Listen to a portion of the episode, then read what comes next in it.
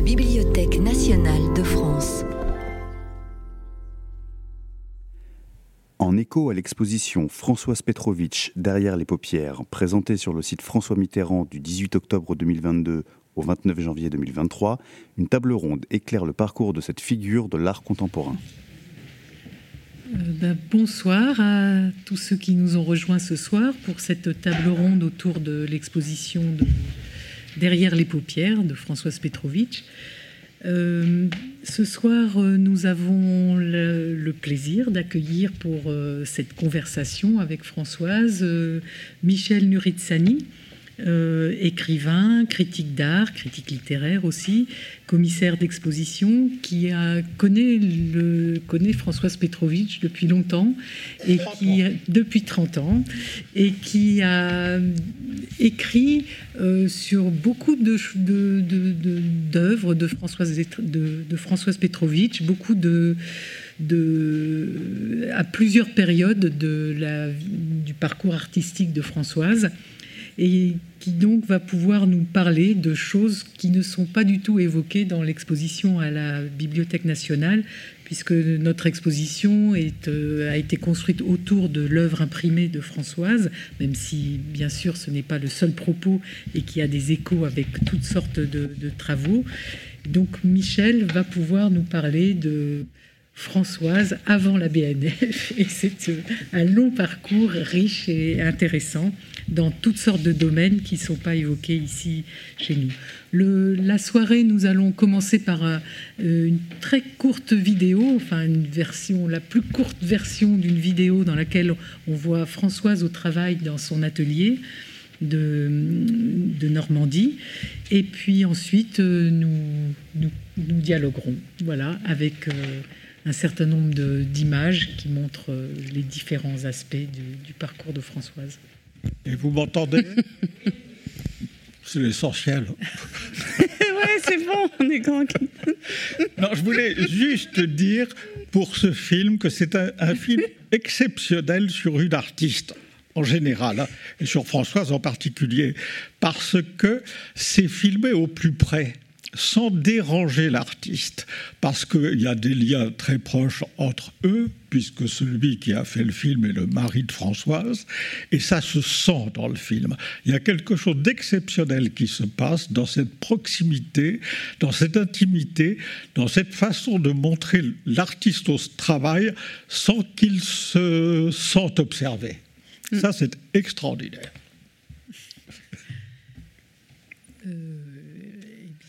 Moi, j'ai pas de manette pour le film, donc euh, voilà.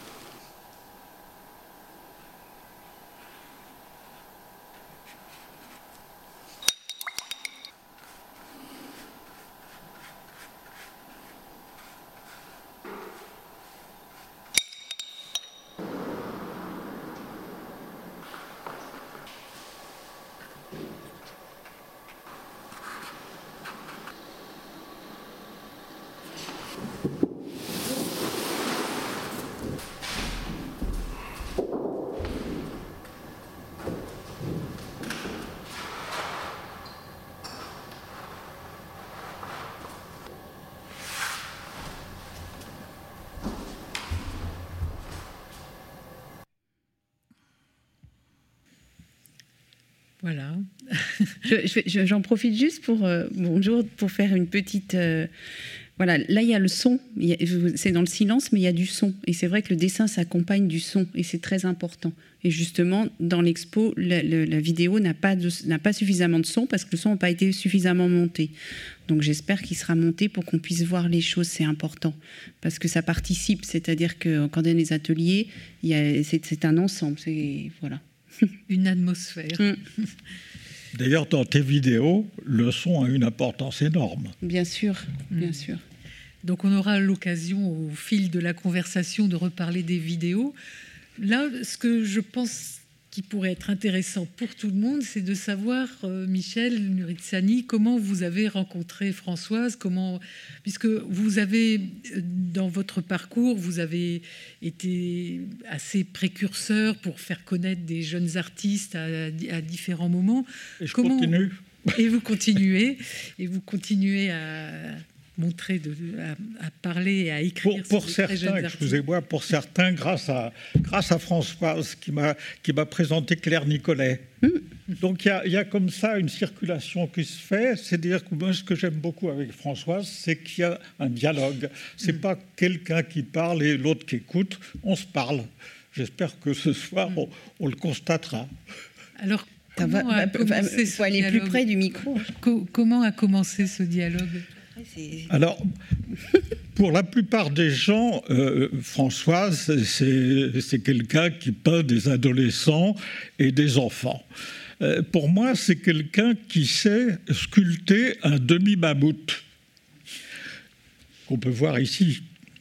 Et en même temps, c'est quelqu'un qui est né au paradis, qui, comme chacun sait, se trouve derrière la gare à Chambéry.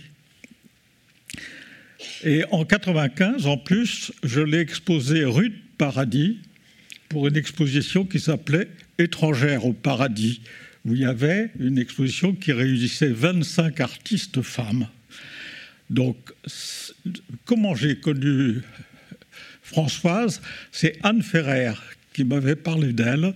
Anne Ferrer, c'était quelqu'un qui représentait, qui sculptait, qui montrait d'énormes taureaux très noirs, très virils, habillés de dentelles très blanches et très féminines. C'était quelqu'un, je continue à regarder ce qu'elle fait et c'est quelqu'un qui m'intéresse toujours. Donc j'ai visité l'atelier de euh, Françoise qui se trouvait à Paris dans le 20e rue de Marochet dans les premières années des années 90, je ne sais pas si mm. c'était en 91, 92 ou 93.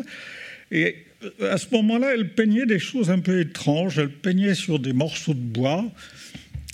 Dans mon souvenir, c'était des animaux, des figures. Et les, les, morceaux de bois avaient une certaine autonomie, mais on pouvait les mettre au mur ou on mm. pouvait les regarder par terre. Je ne me souviens plus très bien. Mais je me souviens, je crois me souvenir que c'était un atelier qui était au dernier étage d'un immeuble dans une soupente, mais dans une soupente assez haute. Euh, oui, enfin, c'était pas une soupente, mais bon, c'est pas grave. C'était un atelier que je, on me prêtait un, petit, une travée d'atelier, voilà. D'accord, d'accord. Et donc après, elle a rejoint la galerie de Bernard Outoudian, qui se trouvait 8 rue Saint-Claude dans une cour. Mm. Elle ne donnait pas sur la rue du tout. Et c'était une. Euh, maintenant, la galerie se trouve rue des Arquebusiers. Elle continue à exister. Elle est très intéressante. Et elle a eu sa première exposition personnelle en 95 et euh, elle a quitté Outoujian en 2003 elle a fait trois expositions personnelles. Et euh, ça, s'est passé d'une façon assez drôle parce que c'était une, galerie plutôt dirigée vers la photographie. Et Françoise, à ce moment-là, ne faisait pas tout à fait de la photographie. Elle se servait éventuellement de plaques photographiques, mais pour en faire autre chose. Mm. Elle, euh, et donc, euh, à cette époque-là, Françoise allait beaucoup au salon du vieux papier. Et là, elle euh, recueillait, elle achetait du papier, des, cahiers, des cahiers d'écriture des années 30 où on écrivait, on devait euh, écrire, réécrire, apprendre à écrire, soit douce et discrète. On recueille ce qu'on en a semé. Et bien sûr, c'est très, très bien de penser ça, mais euh, Françoise ne pensait pas tout à fait la même chose, et donc elle décidait là-dessus des choses qui étaient en dialogue avec ça ou qui les contredisaient. Avec, euh, on sentait que c'était fait avec un, petit sourire, un petit peu en tirant la langue. Là, on trouvait déjà ce que, à mon avis, on trouve toujours son humour. Et par exemple, c'est en 92, elle a peint un autoportrait, je crois que c'est le seul qu'elle ait mm. fait de sa vie, à la peinture à l'huile sur, euh, sur un cahier, sur un cahier d'écriture euh, consacré aux lettres à boucle supérieure, avec le H de chaise et le K de onk, ank, enk. Alors, euh, à cette époque-là, ce qui était intéressant pour Françoise, c'est de se servir de quelque chose qui existait pour, encore une fois, entrer en dialogue et ce qui était important pour elle, c'était les objets chargés de mémoire, chargés d'histoire, et elle intervenait en, tenant compte de cet objet-là. Hmm. D'ailleurs, dans l'exposition, il y a les monotypes que vous voyez à la fin avec les, avec les feuilles. Avec, justement ces papiers, mm. ces papiers imprimés mm. sur lesquels. Et, ce goût pour les vieux papiers, ça venait d'où? Ça venait de. Bah, j'ai toujours eu le goût de l'image imprimée, donc le papier, la, la typographie, elle fait partie, le, texte imprimé, le livre. Euh, et, je crois aussi que c'était une façon de... Bon, on parle de la, peur de la feuille blanche pour un écrivain. Peut-être qu'il y avait cette question de, de, se permettre de travailler parce qu'il y avait de l'existant. Donc c'est plus facile. En tout cas, je me permettais, euh, quand tu parles de décalage, on se décale par rapport à un existant. Donc c'est plus... c'est c'était peut-être une timidité, je sais pas. Mm. Après, euh, après, je, voilà, j'ai plus besoin des papiers, mais. Et, après, il y a eu les gants. Moi, j'aime beaucoup cette série des gants. Quand tu étais à l'hôpital pour accoucher, les gants, c'est des gants, des, gants à, deux doigts dont on se sert pour savoir euh, si le col de l'utérus est, bien ouvert.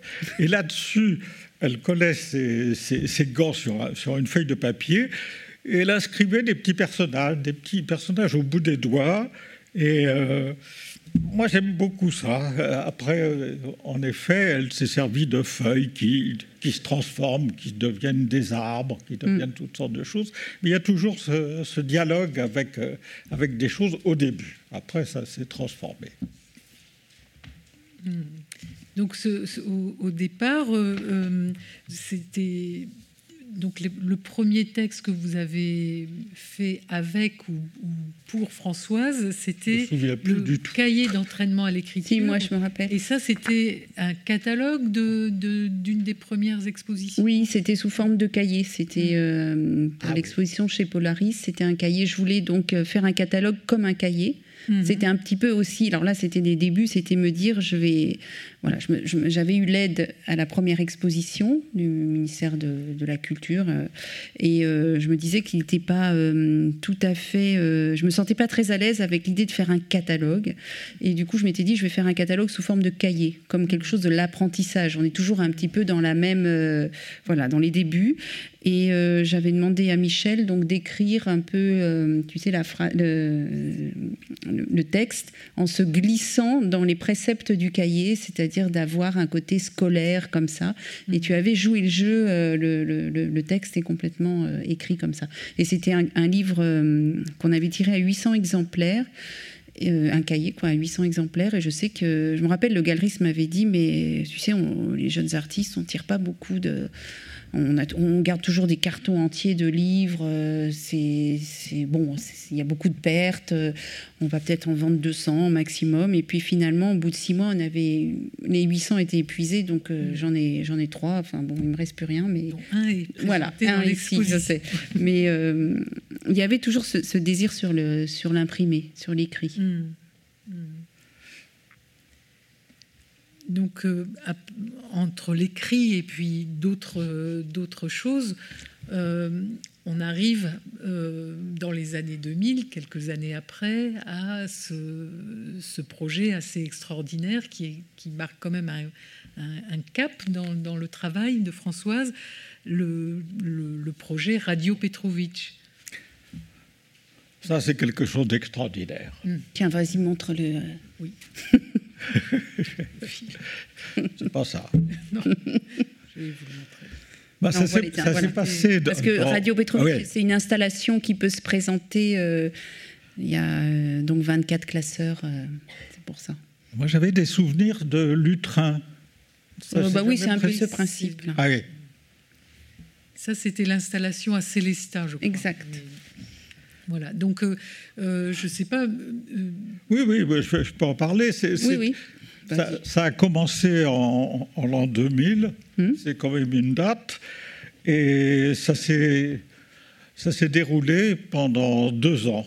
Donc le protocole de départ, c'était Françoise, qui se levait sans doute tôt à cause de ses enfants, c'est ce que j'imagine, euh, écoutait la première information, les premières nouvelles au journal de France Inter à 7 heures du matin, et immédiatement, elle faisait un dessin. Immédiat, sans penser à rien, euh, en, découvrant, en découvrant mm-hmm. l'information. Et euh, dans l'après-midi, elle faisait un autre dessin, mais qui était plus en rapport avec sa vie, avec le côté privé de, son, existence. Et donc, le seul lien qui existait entre les deux, c'était que la, même, c'était la même personne, la le même artiste, la même personne. Et donc, avec ça, elle a composé un diptyque entre le collectif et le privé. Alors, Radio Petrovitch est intéressant aussi parce que ça induit la liberté du dessin. C'est-à-dire que, comme elle allait très vite, comme elle ne savait pas ce qui allait se passer, quelquefois, je suis désolé de le dire, mais il y avait des dessins qui étaient plus moins réussis que d'autres. Mm-hmm. Et donc, euh, Françoise a tout gardé. Mm. Comme c'était, et c'est devenu un livre, mais d'abord ça a été une installation. Hmm. Et je ne sais pas si tu as fait beaucoup d'installations, mais ça c'est une de tes installations. Et la plupart des vidéos sont aussi en installation. Exactement. Mais là, Radio Petrovitch, c'était vraiment l'idée d'écouter le monde, c'est-à-dire de me dire... Euh, je ne sais, tous les matins, on est touché par des. Voilà, on, on, engrange des choses. Euh, c'est, on écoute, on entend, on est touché, on n'est pas touché. On ne sait pas d'ailleurs ce qui, ce peut nous, bouleverser. Il y a des choses terribles qui peuvent euh, finalement ne pas nous, toucher puisque c'est pas assez près, et d'autres euh, qui on s'accroche dessus. Et, et je me suis dit, j'écoutais beaucoup la radio en travaillant. Et je me suis dit, tiens, c'est une façon de, répondre, parce que la radio, on répond jamais, on écoute, mais on n'a pas la réponse, il n'y a pas de droit de réponse finalement. Et je me suis dit que le dessin permettait de répondre, c'est-à-dire de me dire, c'est pas du tout un dessin de presse, c'est-à-dire qu'il n'est pas, c'est pas un dessin de communication, mais c'est un dessin qui était plus une impression, un sentiment, un ressenti rapide. Réaction, oui. Voilà, et, j'ai eu envie assez vite de, le tenir ce projet pendant longtemps. Donc j'ai décidé tout de suite du protocole, c'est-à-dire euh, de travailler sur des petits papiers pour les pouvoir les avoir dans mon sac et si j'avais à me déplacer, je pouvais, euh, je pouvais dessiner. Et euh, quand j'étais à l'étranger, ben, du coup, j'entendais les infos à l'étranger, je les faisais traduire. Et c'est très intéressant aussi de voir que le monde, euh, par exemple au Portugal, euh, j'ai été plusieurs fois au Portugal, on, quand on parle de l'Amérique, c'est pas l'Amérique du Nord, c'est l'Amérique du Sud. Donc juste ça, voilà. Quand j'étais aux États-Unis pendant 15 jours, je suis revenue, je me suis rendu compte que j'avais dessiné des dollars tous les jours. L'argent est très important. Enfin bon, il y a à chaque fois des choses aussi qui mm. sont communes à une, à une société, enfin en tout cas à un groupe. Et, et c'est drôle parce que là, on, présente, euh, on le présente ici. Mhm. Ça, ça me, ça me, faisait très plaisir que, que Cécile voulait le présenter. Et, euh, et le premier, le mois d'août, bon, le mois de, enfin, le, le, premier été, il y avait déjà Poutine, 2000, Et, et c'était le moment du, du sous-marin Kurst qui était en train de couler. Je ne sais pas si vous vous rappelez, il y avait un feuilleton comme ça, on nous racontait que les, que les marins... Euh, hein, mm. ouais. et, je me rappelle très bien parce que je dessinais ce, sous-marin sans savoir euh, ce qu'il allait advenir. Et en même temps, il y avait, quand tu parlais du collectif et du privé, il y avait mes enfants qui jouaient euh, avec des bassines d'eau dans le jardin. Donc c'était l'eau plaisir, l'eau de l'été. Et en même temps, il y avait cette eau dramatique qui mm. était... mais Poutine était déjà là, quoi. Mm. C'est dingue, quoi. Je me suis dit, c'est fou, quoi. Les choses étaient. Et, ça a été de son premier euh, sujet. Enfin, ça a été l'un des. Mm. Voilà. Parce que c'était aussi euh, se dire que on est, on, les artistes, même si moi j'ai un travail qui est plutôt un travail plus intime, plus euh, resserré sur le, parfois le psychologique, on est évidemment avec tout le monde traversé par les mêmes choses et évidemment dans la même on est tous ensemble dans le même monde. Quoi. Mm. C'était ça aussi que je voulais dire euh, avec ce, avec ce sujet. D'ailleurs, j'aimerais relier ça à, deux, deux, expositions qui me paraissent très importantes et très touchantes. C'est celle du Louvre-Lens mm. et du livre qui s'appelle J'ai travaillé mon canton. Oui. Qui sont. Bon, on, a, on pourrait dire que c'est quelque chose de social, mais, mais d'abord, j'aime pas beaucoup euh, employer ce mot-là en ce qui concerne un travail artistique, mais disons attentif aux gens. Et aux gens, tous les gens, les gens du peuple, les autres gens. Et donc, c'est l'exposition du, Louvre-Lens, c'était à l'automne 2018. Mmh. Et ça s'est fait, à l'origine de ce travail, c'est là, c'est ça, c'est. Ah, le dessin, le croquis, voilà. À l'origine de ce travail, il y a un groupe de diverses associations qui ont demandé, qui, qui, combattaient la misère, qui se levaient et qui combattaient la misère. Et ça s'est fait en accord avec, avec ces gens. Et j'insiste, je répète ce mot de dialogue, mais ça me paraît extrêmement important. Françoise a dialogué sans cesse, sans arrêt pendant tout le processus de création de cette œuvre, qui n'est pas, une œuvre misérable parce qu'il s'agit de misère, mais qui est une, œuvre artistique, qui est une œuvre. Et elle a fait quelque chose qui me paraît d'une importance énorme en ce qui concerne son travail, ça s'appelle tenir. Et je crois que ça, c'est un mot extrêmement important, central, en ce qui concerne le travail de Françoise, et qui elle est, elle aussi, quelqu'un qui tient, qui se tient, qui tient. Et euh, ça, n'empêche qu'elle montre la fragilité, elle montre euh, les choses qui passent, euh, mais les gens qui ont été des commanditaires de cette œuvre ont été très sensibles à ça, à ce mot de tenir, et donc elle a représenté une, femme ou euh, une, jeune fille qui tient dans ses bras un autre être humain. Tiens, tu peux passer. Oui. Mm.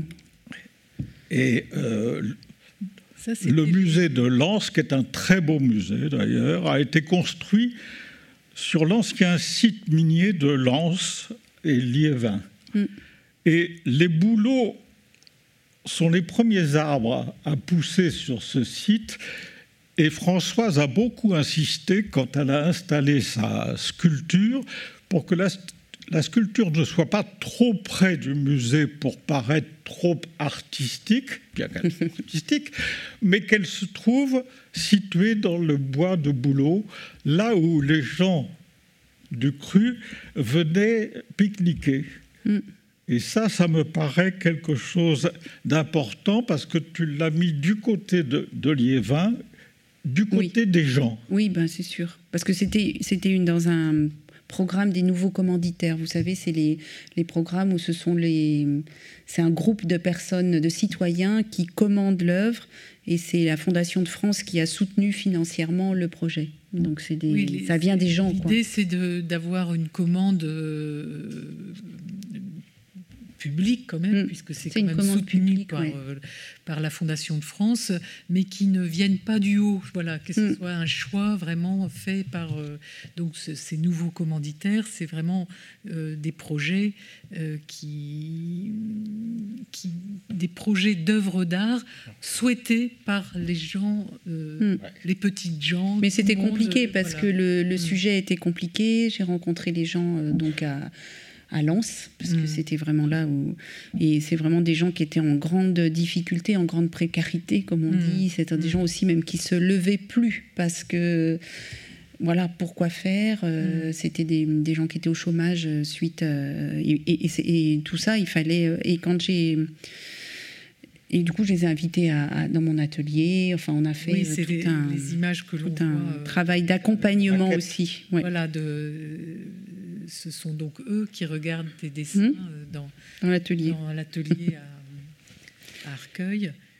Et, et c'est vrai que Donc la taille de la pièce, elle est assez grande, hein, vous voyez. Donc euh, je l'ai modelée parce que toutes mes sculptures, je les modèle. Donc je les... elles sont faites en terre, en argile, et ensuite, euh, donc où elles, où elles deviennent, où, où ce sont des céramiques, ou ce sont des, des bronzes. Donc elles sont moulées et coulées en bronze.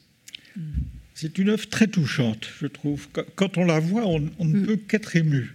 Oui, puis elle est, elle est euh, dans le jardin et dans le parc, et en même Ouais. temps, elle est, euh, elle est gardée entre guillemets par les gens du coin. C'est-à-dire Mm. qu'ils sont médiateurs, ils ont été formés par le Louvre pour être médiateurs de la pièce, euh, ils ont écrit, enfin, c'est vraiment. euh, et ils vont fêter les 10 ans du Louvre-Lens là au mois de. Ils me, ré- ils me réinvitent, on va refaire quelque chose. Voilà, non, mais c'est, Mm.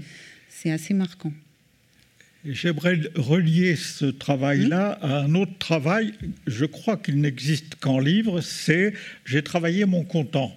Ah non, non, il n'existe pas qu'en livre. Ah bon, pardon. Non, parce que au départ, ce sont des, des origines des dessins, quoi, avec euh, texte. Et le- Ah bon c'est justement le frac euh, Picardie qui vient d'acheter tous les originaux Ah oui. d'accord. pour avoir euh, l'ensemble. Donc effectivement, un, un livre d'artiste conçu euh, en, en- en dialogue avec En euh, dialogue, les personnes âgées. ouais. Mm. Peut-être que tu peux déjà expliquer les circonstances du livre, parce que c'était dans le cadre d'une résidence ou? Oui, alors oui, bah, je vais essayer de faire vite parce que c'est vrai que c'est compliqué, des, des grands projets. Alors, euh, qui, on avait monté avec une lithographe. Bah là, on rejoint l'art imprimé justement avec euh, la lithographe euh, Nancy, Nancy euh, Sulmon. Euh, parce qu'elle avait une petite presse et elle déplaçait sa presse dans des lieux. Donc elle m'avait dit, Françoise, est-ce que tu veux qu'on fasse une résidence? On emmène une presse, tout ça, dans une maison de retraite. Je dis, ok, on y va. Et on avait transformé la, hum, le salon de thé en atelier de lithographie. Donc ça, c'est- et on avait une semaine de travail. Et, euh, et- j'avais envie de. Je me posais la question du travail. Euh, ça m'intéressait, mais pas de. Et, je me disais, euh, parce que les artistes, on, dit, on parle toujours de notre travail, mais bon, les autres travaillent, on travaille tous. Et, je me suis dit, posons la question à des gens qui ne travaillaient plus. Et donc, c'est pas du tout des chômeurs, hein, c'est des gens qui, voilà, travaillaient plus depuis longtemps. C'est-à-dire qu'ils étaient à la retraite, ils avaient fait leur compte. Et, j'ai eu des, des, témoignages euh, très, très forts, hein, très forts. Les gens avaient vraiment des choses à dire. Euh, en plus, c'était très concis, c'est-à-dire qu'il y avait une vraie distance sur la question du travail. Il n'y avait pas de bouillie euh, dans leur tête, c'était très clair. Et, euh, et- et moi, ça m'a permis de faire un dessin d'une manière très synthétique à partir de tu, leur, chaque. tu leur posais une question très Ouais. précise, c'était quel était le souvenir de leur première embauche? Voilà, Un souvenir voilà. de leur Et c'est- première embauche. c'était des gens qui avaient surtout travaillé au début des congés payés. euh. Et, euh, et assez vite. Donc, on a fait un livre en lithographie, c'était un livre en petit exemplaire, euh, un peu un livre de bibliophilie. Et je me suis dit, c'est pas suffisant. euh, c'est un livre qui existe à six exemplaires, ça veut dire qu'il n'existe pas. Euh, moi, j'ai envie d'en faire un vrai livre qui s'imprime en Mm. offset et qu'on tire à 3 4 000. Et, euh, et on est parti avec une autre éditrice. euh, pendant deux ans pour rencontrer 100 personnes. Et après, ça a été le livre J'ai travaillé mon content. Le titre, ça a été une des personnes qui me l'a dit. Et j'ai trouvé que je l'ai entendu dans les témoignages et je me suis dit, c'est vraiment ça. C'est-à-dire, c'est des gens qui avaient compté pour la société, qui avaient fait leur compte. Et euh, il y avait quelque chose de voilà d'accompli aussi. Donc je trouvais que c'était assez joli d'utiliser un titre euh, qui m'était dit euh, par les personnes.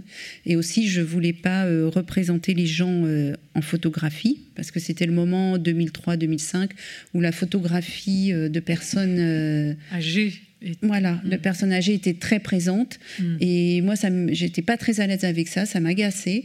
Et je me suis dit que j'avais envie de faire un livre sur le souvenir, mais un souvenir euh, positif. Enfin, pas, c'était pas pour être positif, ça, c'est pas Mm. l'idée de. Mais c'était pour, euh, pour se débarrasser de la représentation physique et d'être plutôt dans, un, dans une. euh, dans une construction, euh, qui, enfin, dans, dans un souvenir qui avait construit leur vie. Mm. Et les témoignages sont plus intéressants que mes dessins, ça j'en suis sûre. Mais moi j'ai beaucoup appris en même temps. Mm. J'ai beaucoup appris d'eux et ça a été super. voilà. Non, mais tu as passé deux, deux années à faire ce- ces, ces Entre autres, hein, je faisais des dessins, mais je faisais Oui, ça en plus. sûr. ouais. Ouais, ouais. Et ce qui, est, ce qui est drôle aussi dans, dans, euh, dans ces textes, c'est qu'ils parlent pres- presque jamais d'argent. Il n'y en a aucun qui parle d'argent. Oui. J'allais dire aucun, mais comme je n'étais pas sûr de d'argent. oui.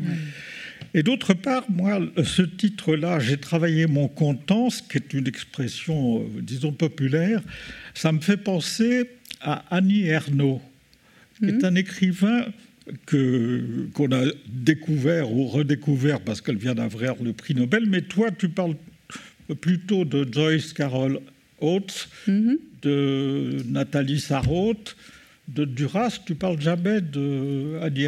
C'est quelqu'un qui t'intéresse pas ou- Ah si, si, j'ai lu, j'ai lu, j'ai aimé, j'ai- j'aime, il n'y a pas de problème. Mais il y en a tellement que, bon, quand on me demande une liste, je la... Je, voilà. Et c'est quelqu'un pour ce titre-là, c'est-à-dire j'ai travaillé mon content, on la voit très bien en train d'écrire Mmh, cette vrai, phrase. c'est vrai.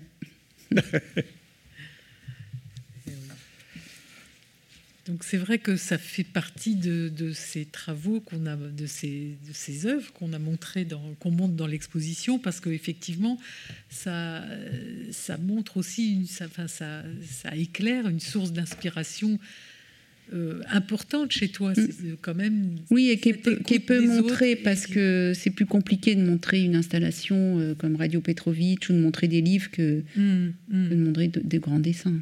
En tout cas, nous, nous, en préparant le, projet d'exposition, on a été frappés de ce nombre de, travaux de collaboration. Enfin, tu es toujours très, très ouverte à toutes, euh, tous les échanges.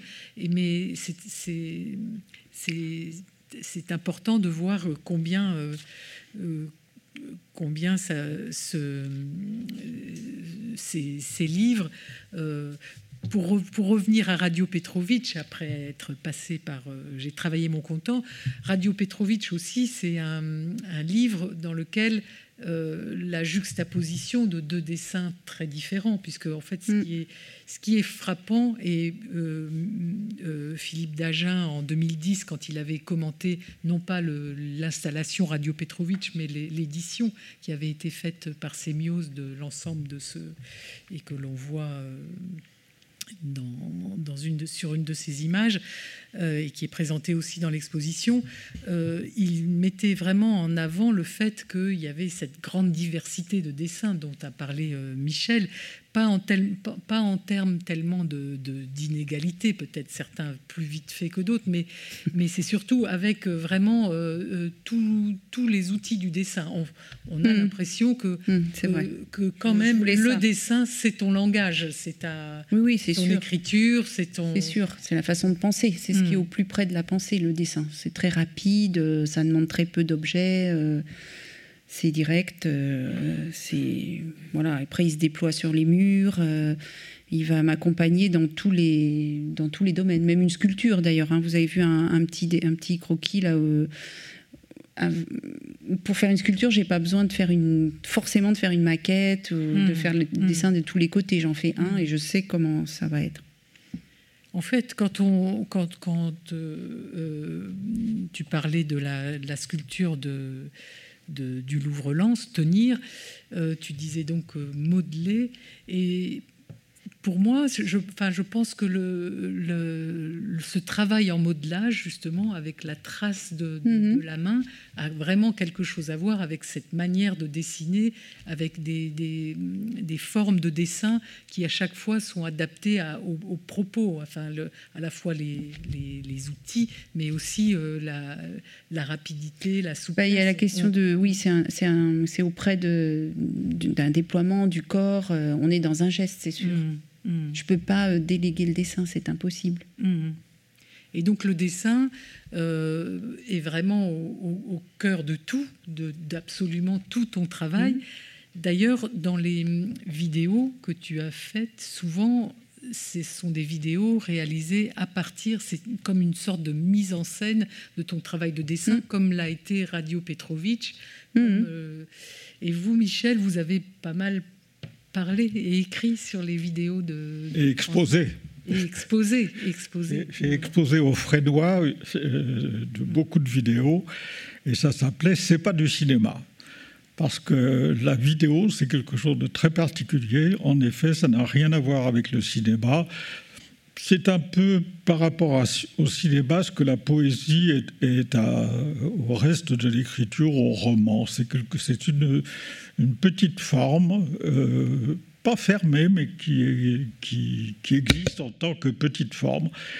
Et euh, Françoise, ce qui est intéressant, c'est que ce n'est pas des dessins animés c'est des, dessins qui se succèdent dans une très grande fluidité.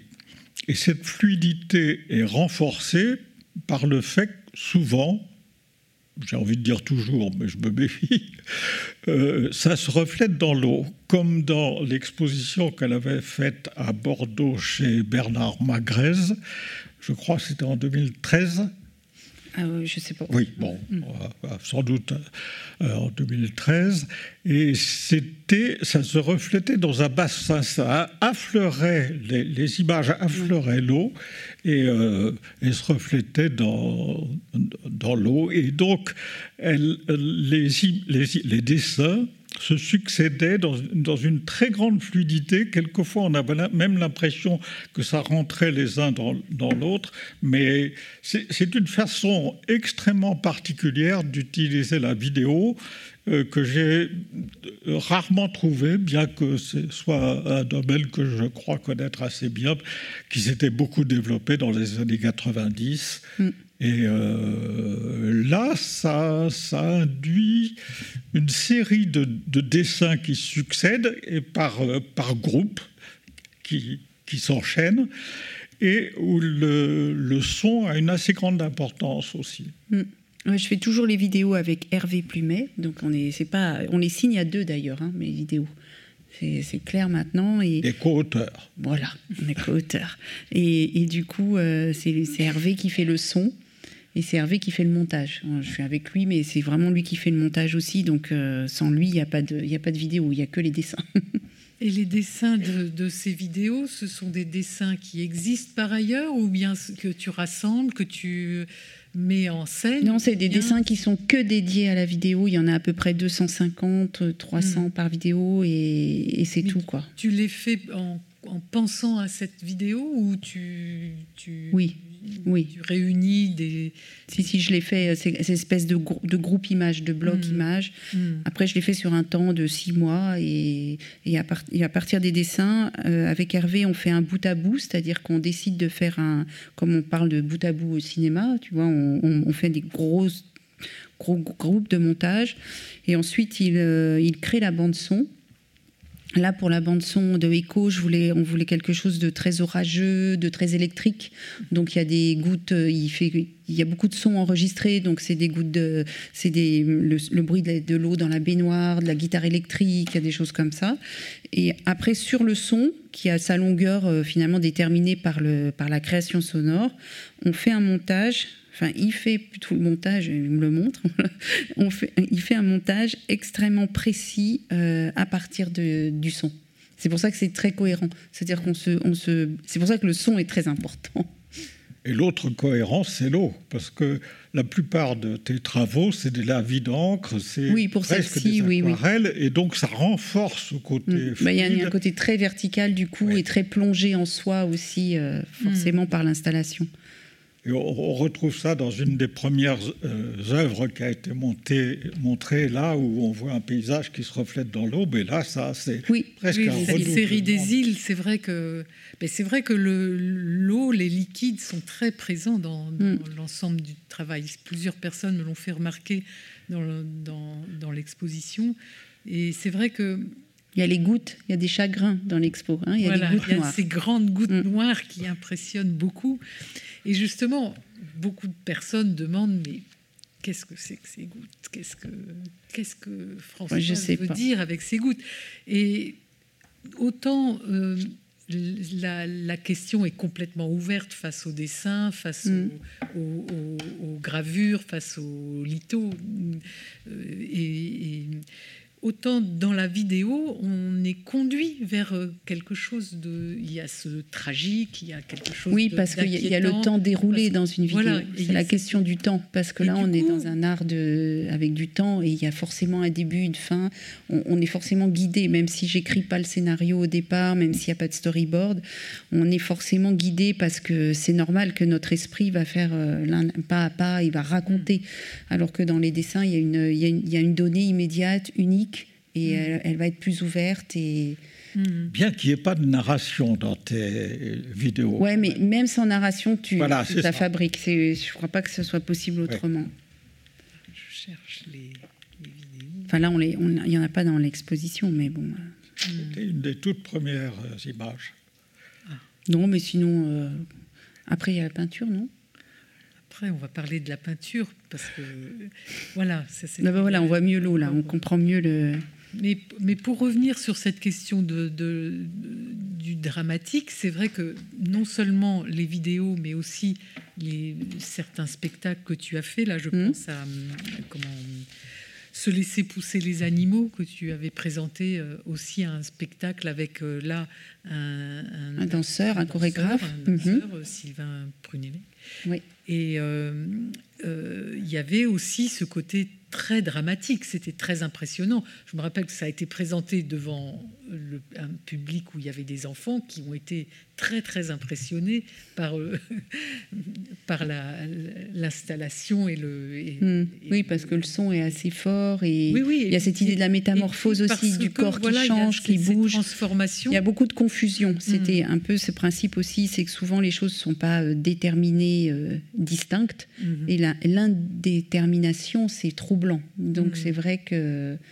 Oui, mais, mais ce qu'il y a, c'est que euh, par rapport aux, aux œuvres en deux dimensions, où, où Mhm. on- on- on- tout le monde perçoit ce trouble et ce flou et ce euh, parce que ce flou, on l'a aussi bien dans les lavidans que aussi dans les aquateintes, dans certaines gravures.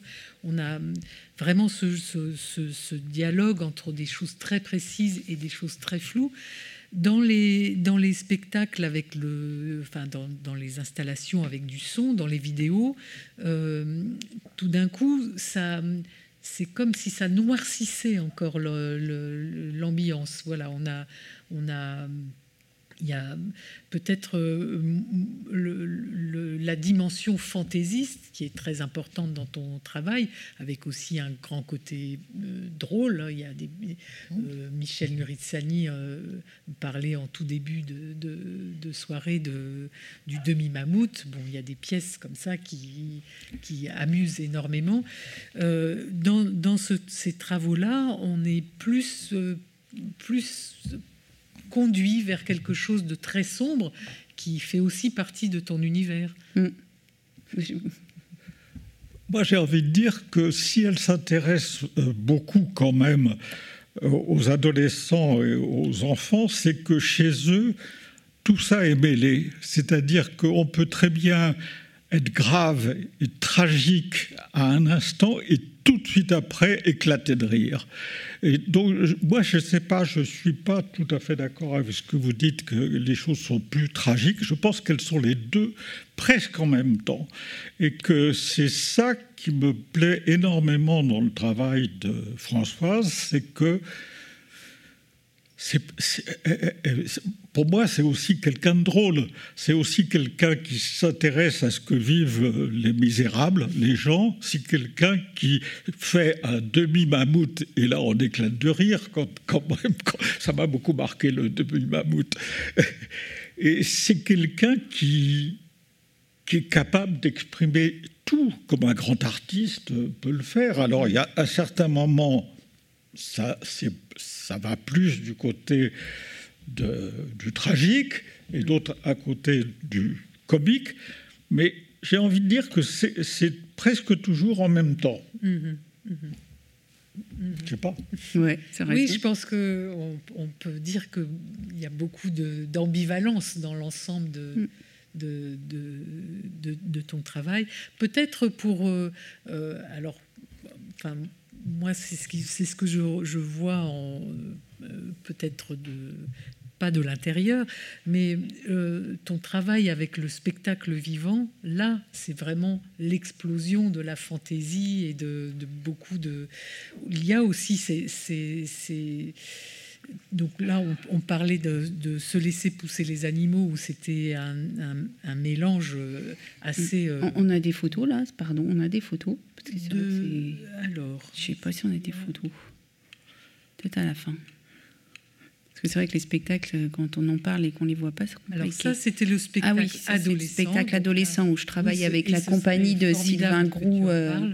Je Mm. travaille avec euh, le centre chorégraphique de Roubaix et on a, euh, on a décidé de travailler ensemble avec Sylvain. Enfin, c'est lui le chorégraphe évidemment, mais, mais il était parti de mes dessins pour faire travailler le- la danse. Donc on a travaillé ensemble euh, assez vite et voilà. Donc j'avais aussi euh, imaginé, ça, ce sont des grands des grands dessins reproduits, euh, des voiles comme ça qui, qui se déplacent pendant, le, pendant le spectacle, c'est ça. Et avant, par exemple, juste la, la voilà. Et avant, là, je suis en train de travailler le costume et j'avais envie d'avoir un costume quand tu parlais de, voilà, de, moments de transition, de, quelque chose qui bouge. Je voulais un costume qui soit, euh, qui bouge aussi, qui, qui, fasse effet. On, est blanc et puis après il y a des taches qui arrivent, il y a des, il y a des choses on comprend pas d'où ça sort et on superposait les danseurs superposaient des, des costumes euh, en soie où il y avait euh, donc sérigraphié les tâches euh, que j'avais réalisées avant. Donc on a plusieurs personnages comme ça qui sont euh, définis par des tâches. C'était un peu le principe. Par ici, je sais pas. Mm. Bon, c'est dur de, de décrire un spectacle. Voilà, on voit là, ici, un... Donc ils reprenaient et puis il y avait, il y avait des danseurs qui ressemblaient tellement à mes dessins. C'est trop bien. On avait fait le casting, enfin le- le- les auditions ensemble. Oui, je suis rentrée un peu dans un monde différent, hein, avec le monde du spectacle vivant. euh. Mais pourtant, tu as, tu as euh, depuis assez longtemps, tu fais intervenir, par exemple, des performeurs, danseurs oui, de- oui, oui, tout à fait. dans, Performance, danse. dans tes euh, expositions. Beaucoup, d'ailleurs, beaucoup. La c'est question du corps. extrêmement puissant comme, euh, comme Mm. intervention. Bah, J'aime Parce beaucoup. que oui, c'est un- Petit un palais. Ouais, bah, j'avais fait au Petit Palais, ouais. au dans les Frac, bassins. euh, au Frac mm, à Marseille, euh, mm. également à- à- dans l'exposition de Landerneau. Et du coup, comment tu travailles avec les, avec les danseurs? Comment est-ce que vous composez? J'ai pas, en réalité, je, je reçois beaucoup de. Je travaille pas beaucoup, Mm, moi. mm. Je, vois, je regarde. euh, C'est-à-dire qu'il y, a- y a la question du corps dans, dans mes dessins, donc ils se retrouvent et, et eux, ils réexpriment. Oui. Mais je trouve qu'il y a une fragilité dans la danse, dans le, le danseur. euh, Enfin, je sais pas s'il y a des danseurs ici, je veux pas dire des bêtises, mais je, je, je- je trouve que c'est des gens d'une grande fragilité et en même temps. euh, euh, quelque chose qui est totalement éphémère. Ça se Mm. passe là, c'est fort, c'est Mm. et, euh, et je pense que la meilleure façon de travailler avec eux, c'est de les laisser être. Et Mhm. après, euh, et après, on recorrige ensemble. On retravaille sur le temps, sur le rythme, sur le souffle, sur des pas, sur des déplacements. Bon, moi, ça, c'est toutes les questions qui se posent dans le spectacle. Mais mais je pense que ce qui est, ce qui est, bah, moi, pour les performeurs, je voilà, je les laisse beaucoup libres. euh, Mm, parce que de toute mm. façon, c'est toujours. euh, on, se choisit, quoi. Il y a un Mm, truc plus oui. comme ça. Voilà, c'est bien aussi. En tout cas, ça, ça, ça donne une lecture de ton travail extrêmement intéressante parce que cette fragilité dont tu parles pour, pour les corps des, des danseurs, fragilité et très grande force aussi, puisque Très grande puissance. Là, il y a beaucoup d'énergie dans la puissance, dans une grande énergie, une grande maîtrise aussi Mm. de, de- de l'ensemble. C'est vraiment euh, aussi ce qu'on ressent euh, devant beaucoup de tes œuvres. C'est à la fois vraiment une. C'est vrai que j'ai moins de, j'ai moins de enfin, je sais pas comment dire, de lien avec la musique, par exemple. La Mm. musicalité, Mm. c'est plus compliqué. Enfin, je me sens moins proche. Je me sens plus proche de l'art, euh, de la danse. Ou de l'écriture. Vas-y, je sais pas qu'est-ce qu'il y a après. Vas-y. Alors. Voilà, encore ce. Donc là, tu avais fait les décors et tu as décors donc euh, euh, inspirés, enfin De dessin, de dessin, ouais, ouais, au départ, dessins. Mm. Et, On est les- parti sur des- et la chorégraphie était elle-même inspirée de, de poses dans Ouais. certains de Ouais, marrant. dessins Mm. et ou gravures d'adolescents. Ça, c'est le, c'est le projet que j'ai eu. Enfin, là, c'était une commande. On m'a demandé de travailler euh, pour l'Opéra de Rouen et de travailler euh, sur la. cré- Enfin, c'est ce qu'on appelle une création mondiale. J'ai appris ça. Parce que le, le- le livret n'est pas écrit, le- la musique n'est pas composée et, et le décor n'est pas fait. Donc, euh, on a tout à faire. Et là, j'ai travaillé justement à partir que du livret qui était écrit par Frédéric Boyer, euh, qui est directeur des, des éditions POL. Parce que la musique n'étant pas composée, je ne pouvais pas travailler à partir de la musique. Donc j'ai vraiment travaillé à partir du texte, qui est très beau, un très très beau texte, euh, très érudit, enfin comme il sait le faire, et en même temps très poétique. Et donc là, voilà, là c'est la maquette. Et l'idée, c'était d'avoir un, un- un décor tournant. Euh, donc c'est 17 mètres, un plateau de scène, donc c'est 2 fois 17 mètres, ça fait 30 mètres euh, sur euh, ces, ces 8 mètres. Et euh, alors j'aurais pu l'imprimer comme, euh, comme ça se fait très souvent, ou le vidéo projeté comme ça se fait très souvent aussi actuellement en vid- en- à l'opéra. Et le directeur du théâtre m'a dit, est-ce que tu... Directeur technique m'a dit, ben, quand il est venu dans mon atelier, il a vu que c'est un atelier de peintre, il m'a dit, ben, écoute François, c'est peut-être bien que tu le... Est-ce que tu acceptais de le, réaliser en vrai? Moi, j'ai dit, bah, attends, c'est génial, c'est génial comme expérience. Au final, ça leur a pas coûté plus cher hein, que de le faire imprimer, c'est quand même plus intéressant. Et donc, j'ai euh, j'ai travaillé sur une toile. euh, voilà, là, je suis au milieu et je suis en train de, Voilà, peindre. tu es, au, tu es au milieu, tu es au, Mm. cœur de ton dessin et Ouais, C'était une belle expérience en tout cas. Et le film montre très bien ça, à quel point tu es à l'aise et tu, tu lances, des, tu Ouais. lances des seaux d'eau et Ouais, tu travailles avec l'encre là-dedans, c'est incroyable. oui, Ah oui, quand parce que même, là, c'est impressionnant cette euh, virtuosité dans, Ouais. à toutes les échelles. Parce Bah, que c'est ça qui est chouette. C'est-à-dire de se Mm. dire, moi, la liberté, elle est là. C'est-à-dire que nous, on a des libertés de sujet, Mm. on peut avoir des libertés de. Mais, mais la liberté de l'échelle, c'est quand même quelque chose propre aux arts plastiques, j'ai l'impression. Mm, oui, oui. Par rapport. euh, tu vois, au cinéma qui va être recadré, euh, à l'écriture, bon, c'est la durée, il y a des choses comme ça sur le mot, etc. Mais la liberté de l'échelle, je pense qu'elle est assez propre aux, aux arts plastiques. Oui. Et moi, j'ai envie d'en profiter euh, au maximum, c'est-à-dire de travailler. Là, on voit des toutes petites choses, des gravures fines euh, Mm. qui sont travaillées avec un, un outil sur le cuivre. Et puis en même temps, quand on travaille des formats qui nous dépassent comme ça, bah là, on, je suis dedans et du coup, je, je perds des notions de haut, bas. Enfin, c'est La c'est différence, des expériences. la différence, c'est le temps. C'est-à-dire, dans, dans le cinéma, Mm. c'est le temps, et dans l'écriture, c'est le temps. Oui, Dans, dans la, dans la peinture, dans les arts visuels, il n'y a pas le temps, c'est immédiat. ouais, il n'y a pas le temps, il y a les- il y a la- il y a l'échelle, mais il y a le temps qui, qui peut être utilisé autrement aussi. Mais Ouais, bon, ouais. ça, c'est autre chose. Mais c'est un, peu- Mm. enfin, c'est un autre truc. En tout cas, bah, c'est, euh, enfin, cette question d'échelle, c'est, c'est une chose. Il y a aussi cette, euh, euh, cette aisance, en fait, peu- peu- enfin, aisance avec la, la feuille à plat, aisance avec la Mhm. plaque. euh, voilà, on sent. Il y a, et cette dimension euh, très physique du travail, on la devine aussi dans le, dans, dans les, dans le résultat final des œuvres. C'est vrai que quand on voit la, la- la petite vidéo où apparaît avec. tu, tu, tu manipules plusieurs pinceaux du très fin aux Ah oui, oui. grandes brosses. euh, Bah, ça, c'est voilà, le travail. hein. extrêmement rapidement, puisque la, la vidéo fait deux minutes et il n'y a pas de. C'est même. Enfin, Mhm. Oui, je travaille vite. Je travaille vite, ça c'est vrai. J'aime bien. donc euh, sans repentir aussi, c'est un. Ah oui, oui, oui. c'est- J'essaye. Bon, après, hein. Ça, vient- ça vient d'un travail long. oui, bien sûr, bien sûr. Mais c'est aussi une pensée, quoi, une façon de se concentrer, de, de penser les choses. Et La, la gravure, justement, me ralentit. La Mm. gravure, c'est un art de plus, plus lent. Mm. Et euh, parce que c'est un art par étapes. Donc, on peut voir les choses se faire euh, petit à petit. Et du coup, notre, euh, on, on a, on a un recul, on ralentit. Ça me, ça m'oblige à ralentir. Mhm. Donc, qui a un côté un peu difficile pour moi, mais j'aime assez quand même. Mais Et parlant de temps et de temps de réalisation, autant. Je croyais que tu allais dire euh, on a fini.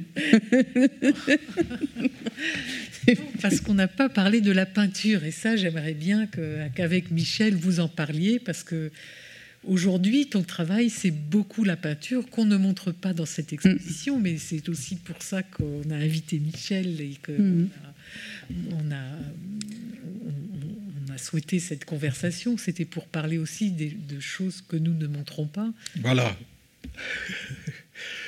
Ben, moi, ce qui m'intéresse, c'est les Saint-Sébastien que j'ai découvert euh, à Landerneau. Et j'ai découvert en regardant, en préparant un petit peu cette, euh, cette rencontre ici, qu'il y a un Saint-Sébastien qui existe rue des Maraîchers. Quand fait, mm. dans la photo, mm. C'est dingue. donc, c'est ça, J'avais fait, ce motif. J'avais fait ce motif, ouais. Et je l'avais oublié, cette peinture. Hmm. Je l'ai retrouvée grâce à la photo. C'est-à-dire, bah. quand on m'a demandé, de, pour l'exposition à Landerneau, on m'a demandé de sortir des photos anciennes pour faire la bio. J'ai vu ça, j'ai dit, mais c'est dingue, un Saint-Sébastien. Mais parce que je l'ai perdu, cette toile, donc je sais pas. Hmm. Euh, hmm. je ne me rappelais plus l'avoir peinte. Et tu parlais de, du Saint-Sébastien de Pérugin. que j'aime beaucoup. Et que j'avais vu au Louvre, justement. Au Louvre. Au Louvre. Ouais bien sûr. C'est incroyable parce que ce, Saint-Sébastien-là, il a le slip très, enfin le, le drap très baissé, il est assez pas érotique, mais enfin un peu. Bah, tous les Saint-Sébastien sont érotiques. Hein. D'ailleurs, c'est très très frappant dans l'ensemble de. Et donc, comment tu l'as traité Il y, en a qui sont dans le, tu sais, au début. Oui. Je crois qu'il y en a des Saint-Sébastien pour qu'on voit.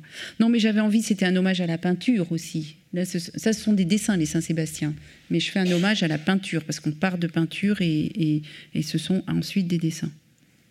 Donc, ce sont des Saint-Sébastien que tu as vus au musée et que, que Ou dans tu recadres aussi. Tu, tu oui, oui, je coupe la tête, je coupe le sexe et je mets en panoramique et j'enlève le décor. C'est assez tranchant, hein, finalement, en tour. voilà. Voilà. Alors, en voici quelques-uns. Et. Voilà. Voilà, la, la dimension. Euh, érotique, elle est assez évidente. Très forte.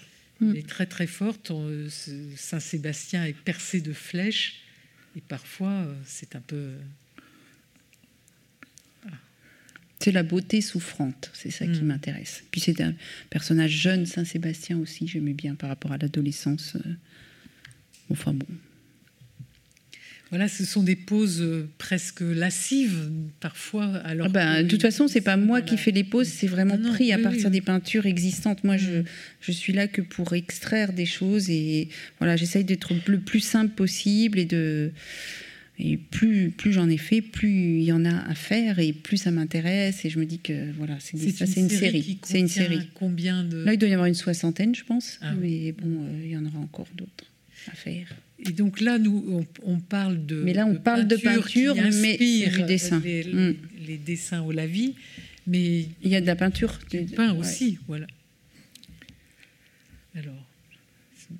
Donc, comment c'est opéré le passage du, du, lavis à la peinture à l'huile Que ça, existait dès le départ, puisqu'on parlait tout à l'heure de cette peinture à l'huile, même sur des cahiers. Pendant dix ans, j'ai arrêté de peindre. Pendant dix ans, parce que je parce que je trouvais que je n'avais pas grand-chose à dire en peinture. Et puis, euh, j'étais un peu impressionnée euh, par la peinture. La peinture, c'est quand même l'art... Euh, enfin, bon, oui, c'est vrai. Enfin, je pense que c'est un art qui est très historisé. Enfin, je ne sais pas comment dire. Il est, il est inscrit dans l'histoire de l'art.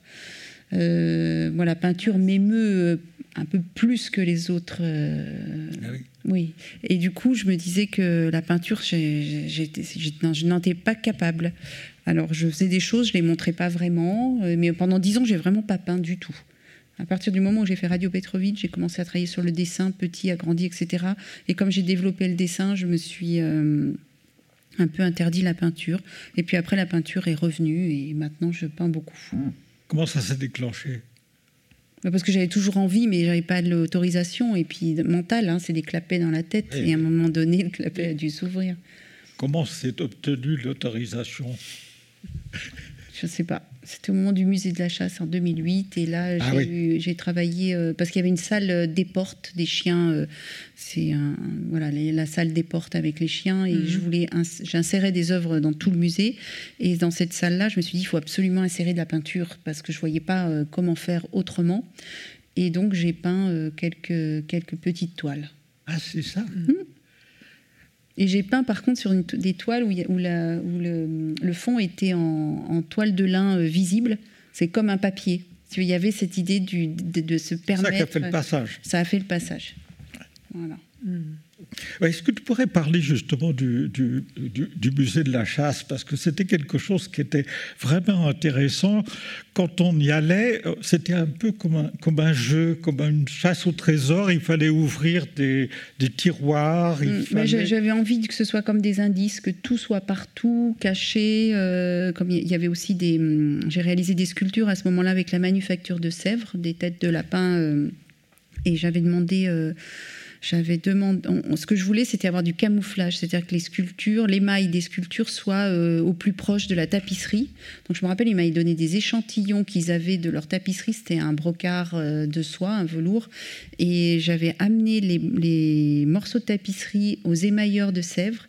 Et, et, ils ont retrouvé la couleur en émail que j'avais amené en tissu. Ça, c'était assez génial. Et on avait retrouvé un grenat qui n'était utilisé qu'au XVIIIe siècle à Sèvres.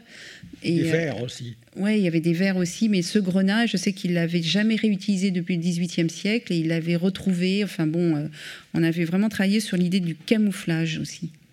Mais c'était pas dit, hein, c'était sensible, visible, mais c'était pas écrit euh, d'une manière manifeste au départ. Et c'était ta première euh, collaboration avec Sèvres pour. euh, Non, non, j'avais déjà travaillé avec eux parce que. euh, voilà, c'était. Ah oui, bah ça c'était le renard du Cheshire, ça s'appelle. C'est comme Alice. euh, Il y a Alice qui a un lapin dans ses bras et un grand lapin derrière et une pelisse, euh, c'est un renard au lieu d'être un chat. C'est le- avec le bleu de Sèvres. Et les bleus, les deux bleus qui sont euh, les deux. Oui, j'ai joué aussi sur la question du bleu et de l'hématome, c'est-à-dire que c'est des bleus, euh, des bleus de, de douleur aussi. et voilà. Et ils se rapprochaient comme ça. qu'on- Il y a des bleus aussi dans le lapin. Et, enfin, bon. Ça c'est Justement, la, la relation avec euh, le monde animal. Ça, c'est plus compliqué parce que moi, j'ai l'impression que c'est un répertoire de formes formidable. Ah oui. Donc, déjà, une- quand on parle de liberté euh, d'espace, liberté d'échelle, liberté de forme, euh, après, ce sont aussi toujours des animaux qui sont plutôt des animaux euh, plutôt ou domestiques ou fragiles. C'est pas des animaux de pou- pouvoir. Tu vois, il n'y a pas de lion. euh, Enfin bon. Donc on, on- on redouble finalement, la... il y a des choses qui se trouvent dans mes personnages humains qui sont redoublées quand tu as une femme qui tient un petit animal. C'est comme si c'était une tendresse démultipliée. Il y a aussi cette question de... Oui, et, et- et même ça va jusqu'au jouet, au- à l'animal qu'on Oui, prend sur sûr. ses genoux et qu'on Mm. manipule, Oui. qu'on détruit. Et on, on a la confusion de savoir euh, où on est, quoi. À qui, avec qui on est. Hmm. Donc il y a- il y, a aussi, euh, dans cette, pour rester sur l'exposition du musée de la chasse, il y avait cette idée très ludique de, de, de faire. Donc c'était les, les animaux qui devenaient les prédateurs. Ah oui, ça c'est l'art d'accommoder le gibier. Voilà, sur une Ça, c'était, série euh, de gravures C'était une série de absolument gravures. où- délicieuses. Ouais, En- on les a pas là, oui. Ouais, Où le, le chasseur devient le chassé, quoi. Voilà. C'est-à-dire que j'avais un faucon sur un gros filex qui avait un gros fusil, il y avait Calamity Jane. enfin bon, ouais. Bon, C'était marrant. Quand même, la, la Je revendique notion- bien ça maintenant, parce que j'en ai marre des chasseurs, là on peut plus se promener. Non, c'est vrai, c'est horrible. La notion d'humour est quand même importante hein, chez, chez- chez Françoise et j'aime beaucoup son rire. Oui, je vais pas rire. Je sais pas comment le caractériser. C'est pas un rire perlé, c'est un rire pas avalé, c'est un rire. Je sais pas comment comment le dire, mais un, un de ces jours je trouverai. Très bien. Donc on, on revient à Sèvres, hein, on fait un peu des, des boucles, mais euh, à Sèvres, donc tu as travaillé sur des gros, des grosses formes. Mhm. C'était des, des, des- des sculptures euh, très importante. Euh, toi, le, plaisir de travailler sur la céramique, c'est venu comment? En fait, on voit que tu as du plaisir un peu partout, que tu aimes essayer et que tu aimes t'adapter aussi à des. Tu te donnes des défis où on t'en donne et en tout cas, tu t'y. Hmm. Ben, la céramique, c'était vraiment. Euh, l'origine, ça, paraît tout concon, mais on était à l'île de la Réunion avec euh, Hervé et les enfants et il y avait un plat mais magnifique à l'hôtel où on était blanc avec du bleu comme ça, un gros plat épais. Je disais, putain, c'est génial. Je dis, moi, je veux faire pareil. c'est très, très bête, mais je me suis dit, je veux faire ça. Mm. Tu vois, c'est, je l'ai vu, je me suis dit, euh, faut je, voilà, je, et je voulais comprendre parce que je connaissais rien du tout. Et du coup, je me suis euh, inscrit à un, cours d'amateur euh, de céramique. Bon, assez vite, j'ai quitté le cours parce que j'allais un peu trop vite et tout ça, et on mm. m'a dit bon, c'est pas à ta place, etc. Mais j'avais quand même appris comment faire, et, ensuite euh, j'ai eu des accompagnements, puis j'ai modelé, et puis j'ai trouvé des céramistes, et, mm. et actuellement là, je, je, prépare une, deux grosses sculptures pour l'Institut Pasteur c'est d'une commande et ils vont être pérennes et j'installe deux grandes sculptures sur euh, l'idée du bestiaire, des animaux, euh, voilà, parce que je travaille avec eux sur d'autres projets aussi avec des scientifiques sur la, pour la recherche euh, contre le sida et du coup, voilà, d'amitié, on, on, a, prolongé les, choses. Et c'est toujours. Mais c'est vrai que c'est venu des arts décoratifs en réalité. Mm. Et c'est deux choses d'ailleurs. Il y avait le plat et euh, un Saint-Sébastien, drôle que j'avais vu de faïence de Nevers dans une exposition à Nevers. C'est une faïence blanche, je la trouvais magnifique. Et il était percé. Tu sais, on n'avait que les trous, il n'y avait pas les flèches. Et, le, et on perce la céramique pour euh, quand vous cuisez, quand vous faites une céramique, vous la cuisez. Et avant, il faut percer pour que l'air s'échappe, sinon elle éclate la sculpture quand elle est dans le four. Et j'avais trouvé ça hyper astucieux d'avoir laissé les, de se servir de cette euh, difficulté technique, enfin de cette obligation technique pour donner du sens. Mm. Et je m'en rappelle de Saint-Sébastien et je me suis dit là aussi c'est super. Voilà. Et il y avait cette idée du recouvrement, d'une forme qu'on recouvre avec l'émail. C'est comme un, un, fluide qui se dépose sur les. Enfin, c'est sec et, et aussi, enfin bon, et, j'avais envie de cette, euh, de cette transparence que j'avais vue dans les deux sculptures, et j'avais vraiment envie de, de, ces. J'utilisais à ce moment-là des. Oh là là, c'est compliqué, hein, tellement de choses. J'utilisais des encres irisées à ce moment-là, mhm. et c'est l'irisation dans les dessins qui m'avait donné envie de travailler l'irisé dans les, dans les émaux. D'accord. Hmm. Oui, oui, de, passer d'une technique à l'autre, parce que tu t'intéresses au, côté technique, à ce que font les gens, mm. ça te permet de relancer le processus créatif aussi d'une autre façon. Exactement. Ça, ça me permet aussi d'être débutant. Par exemple, quand j'avais travaillé le bronze, euh, c'est un matériau très dur, très difficile. Enfin, moi, je trouve difficile et puis qui peut être vite ringard, euh, entre guillemets. Mm. Et du coup, là, j'avais. Euh, j'étais allée au musée Zadkine, euh, j'étais au musée Bourdelle, euh, j'avais vu les bronzes au Louvre, j'avais lu des termes techniques. Je voulais vraiment comprendre et par ce matériau-là, voir comment je pourrais m'en sortir. Euh, mm. et, je redeviens débutant puisque je ne sais rien. Je, mm. Enfin, je sais très peu. Et voilà, ça m'intéresse. C'est drôle d'avoir envie d'être débutant dans. Bah, il n'y a, rien de mieux que d'être débutant parce qu'on fait, c'est comme quand on apprend à jouer au tennis, on fait beaucoup de progrès au début. Quoi. Mm. Donc c'est ce côté qui, qui est assez génial. C'est vrai. Après, c'est dur. Après, c'est plus dur. Comme une langue, mais bon. Voilà, je ne sais pas, on n'a pas vraiment, vraiment parlé de la peinture, on, a, on tourne on a autour. de l'art. parce que là, on a quand même un bel ensemble de, de peintures assez différentes. Alors, je pense que je. Moi, il y a, y a quelque chose qui me trouble, c'est-à-dire, j'ai relu pas mal de choses. Euh, qui ont été écrites avec toi, autour de toi, c'est le thème du double j'ai pas trouvé de ta part des réponses par rapport à ça, mm, mm. alors que tu dis que c'était quelque chose d'important. Ben oui, mais je sais pas quoi dire. J'aurais pas, la réponse ce non, soir. Non, non, non, je sais pas quoi dire. Mm. Mais c'est sûr que c'est présent. Même quand il y a l'eau, le reflet. le reflet, Toujours, toujours. L'ombre sur l'os, euh, par exemple, ici. Euh, alors là, on est vraiment dans des peintures et des peintures qui, qui sont des séries de nocturnes avec mmh. ce travail sur ces fonds très sombres.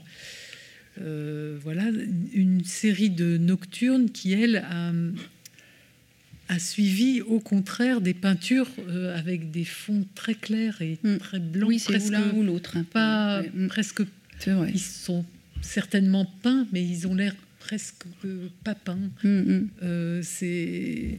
Que mais ça change beaucoup la peinture. Hein. Non, c'est vraiment des choses chromiques euh, avec des chromies. Bah, vous allez voir parce que là, euh, la prochaine exposition, elle sera, sur, enfin, elle sera à Paris, au musée de la vie romantique. Mm. Et là, je fais pratiquement que des peintures, peintures et dessins. Mm-hmm. Et elles sont toutes, euh, elles ont été toutes réalisées pour, euh, pour cette exposition. Et vous verrez, les couleurs, c'est encore complètement autre chose. Hein. Donc voilà.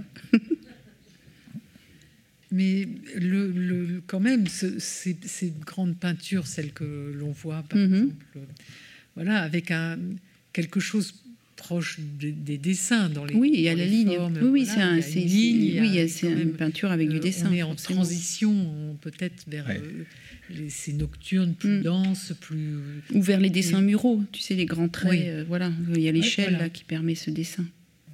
Mais ça reste, c'est le choix, c'est de les faire en peinture, et ce sont des peintures avec quand même ce, alors moi, il me semble que, entre les lavis à l'encre et la peinture, dans la peinture, dans les premières peintures, il y a plus d'affirmation que par rapport aux, aux encres, mais que peu à peu, plus les peintures viennent, plus on retrouve cette fluidité à travers le traitement du fond mmh. par rapport au sujet qui vient mmh. Mmh. devant mais où il y a une espèce d'interpénétration. Et là, on retrouve la fluidité de la vie hmm. dans la peinture. Mais autrement, c'est pas, euh, oui, c'est pas, pas, une peinture diluée comme j'aurais pu faire. Non, non, bien sûr. Parce que quand j'ai voulu faire de la peinture, je me suis dit surtout ne pas faire mes dessins en peinture. Ça, c'était un truc euh, très clair dans ma tête. Et du coup, c'est pour ça que j'ai mis beaucoup de temps aussi, parce que je ne voulais pas. Euh, parce qu'on peut diluer la peinture à l'huile, travailler avec des effets de, de transparence. Et je voulais surtout pas, parce que je me suis dit, quel intérêt? Et, du coup, euh, c'est vrai que c'est compliqué. Bah, il y a quelqu'un qui avait fait des transparences, c'était Picabia. Ah oui, mais j'adore Picabia. Bah, c'est un très très grand. Euh, ah, c'est un de ceux que je préfère. mais par son, aspect multiple aussi, Picabia. Ah oui, il est dans la multiple. Il joue avec tout ce qu'il sait faire. Il, il contredit des choses qu'il a fait avant. Il n'est pas à ça près. Et c'est ça qui est intéressant. La liberté, c'est ça aussi. C'est être capable de se contredire c'est pas mal. En tout cas, on peut le faire en art. Oui, je suis complètement d'accord hein avec ça. bon, ben je. il, est il est quelle heure On n'a pas l'heure. Il est moins le quart, 8 heures moins le quart. À, 8 heures, à la, à la, fin de la séance, il y aura une signature du catalogue par euh, Françoise, euh, juste à la sortie sur le petit comptoir.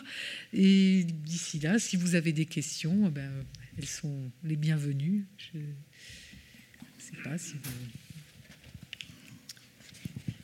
Des questions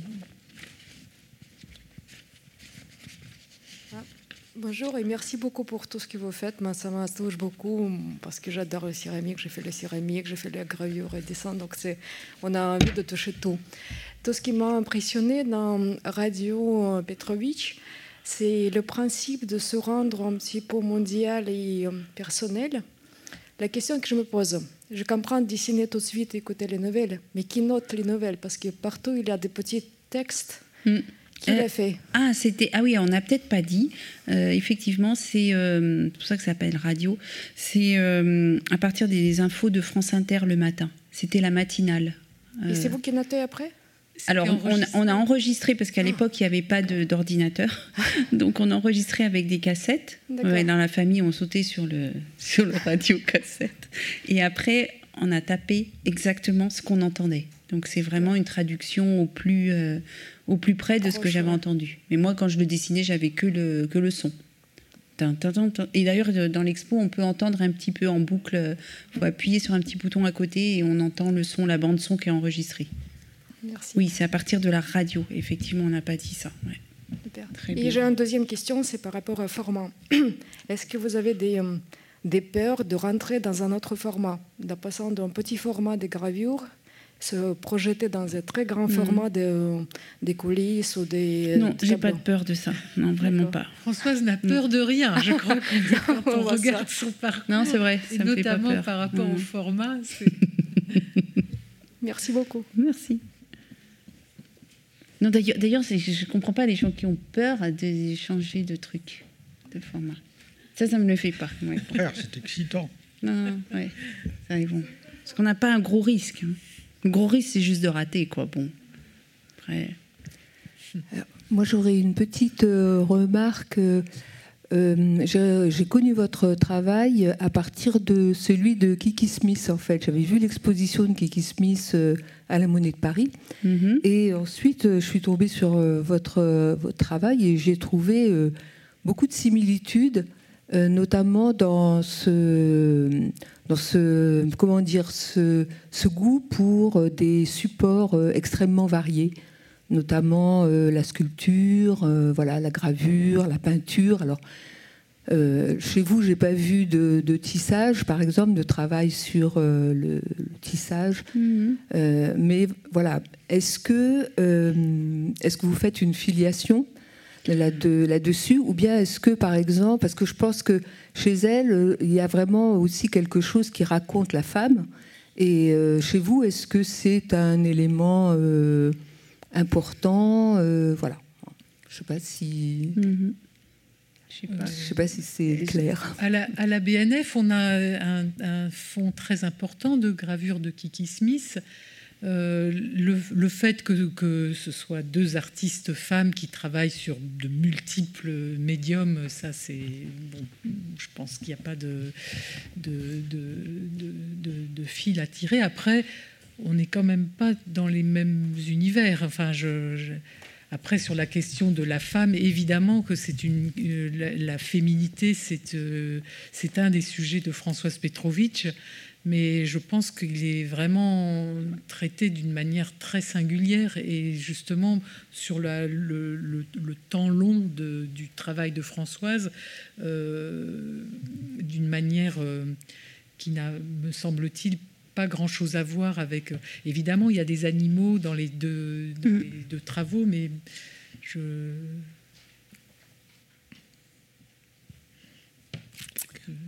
Euh, tout d'abord, merci à vous trois, c'était tout à fait passionnant. Euh, je voulais revenir sur la série euh, des Saint-Sébastien, que vous avez évoqué brièvement votre intérêt pour cette figure.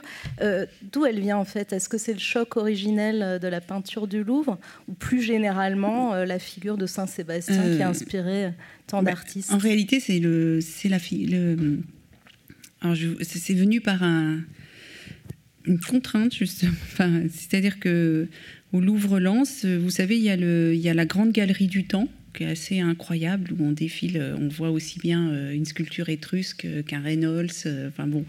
Et, et moi, je, devais travailler. J'ai eu une exposition en même temps que la sculpture, puisque Marie Lavandier, la directrice du Louvre-Lens, m'a dit on va installer la, la, sculpture et en même temps, on va, on va accueillir une, une exposition. Ce sera la première d'un artiste contemporain au Louvre-Lens. Et donc, je traversais tout le temps cette galerie parce que voilà, on travaille en amont pour une expo, on regarde, etc. Et je voyais toujours ce Saint-Sébastien qui était au milieu. Et euh, donc, je, le connaissais, je l'aimais beaucoup. Mais et après, on, m'avait dit aussi, tu vas travailler pour cette exposition. Et euh, il y avait une contrainte énorme parce qu'il y avait une, euh, une exposition d'art décoratif avant moi, et ils n'avaient pas les moyens de refaire complètement la scéno. Donc ils m'ont dit tu vas t'insérer dans la scéno existante, hyper difficile. Et dans cette scéno hyper difficile, hyper compliquée, il y avait un rouleau au 19e qui était présenté et qui était présenté dans une des, vous savez, c'est les, choses un peu rondes. Je crois que maintenant ils les ont cassées, mais à l'époque c'était les grandes, les grandes bulles qu'ils appellent ça les grandes bulles. Et donc il y avait un panneau qui devait faire 55 euh, sur euh, peut-être 15 mètres.